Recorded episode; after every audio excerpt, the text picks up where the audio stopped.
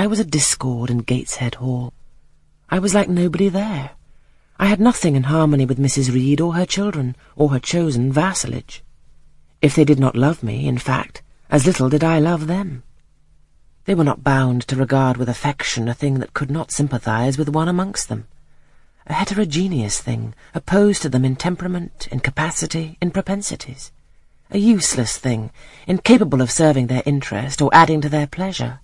A noxious thing, cherishing the germs of indignation at their treatment, of contempt of their judgment.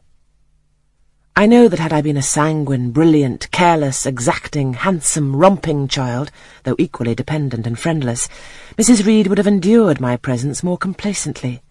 Her children would have entertained for me more of the cordiality of fellow feeling. The servants would have been less prone to make me the scapegoat of the nursery. Daylight began to forsake the Red Room. It was past four o'clock, and the beclouded afternoon was tending to drear twilight.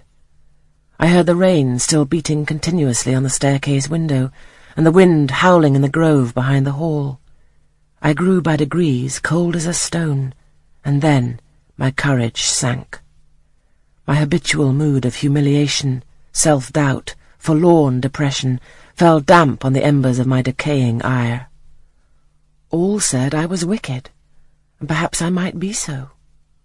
What thought had I been but just conceiving of starving myself to death? That certainly was a crime. And was I fit to die? Or was the vault under the chancel of Gateshead Church an inviting bourne?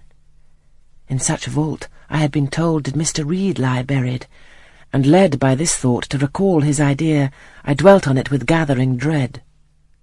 I could not remember him, but I knew that he was my own uncle, my mother's brother, that he had taken me when a parentless infant to his house, and that in his last moments he had required a promise of Mrs. Reed that she would rear and maintain me as one of her own children. Mrs. Reed probably considered she had kept this promise, and so she had, I dare say, as well as her nature would permit her. But how could she really like an interloper, not of her race, and unconnected with her after her husband's death by any tie? It must have been most irksome to find herself bound by a hard-wrung pledge, to stand in the stead of a parent to a strange child she could not love, and to see an uncongenial alien permanently intruded on her own family group.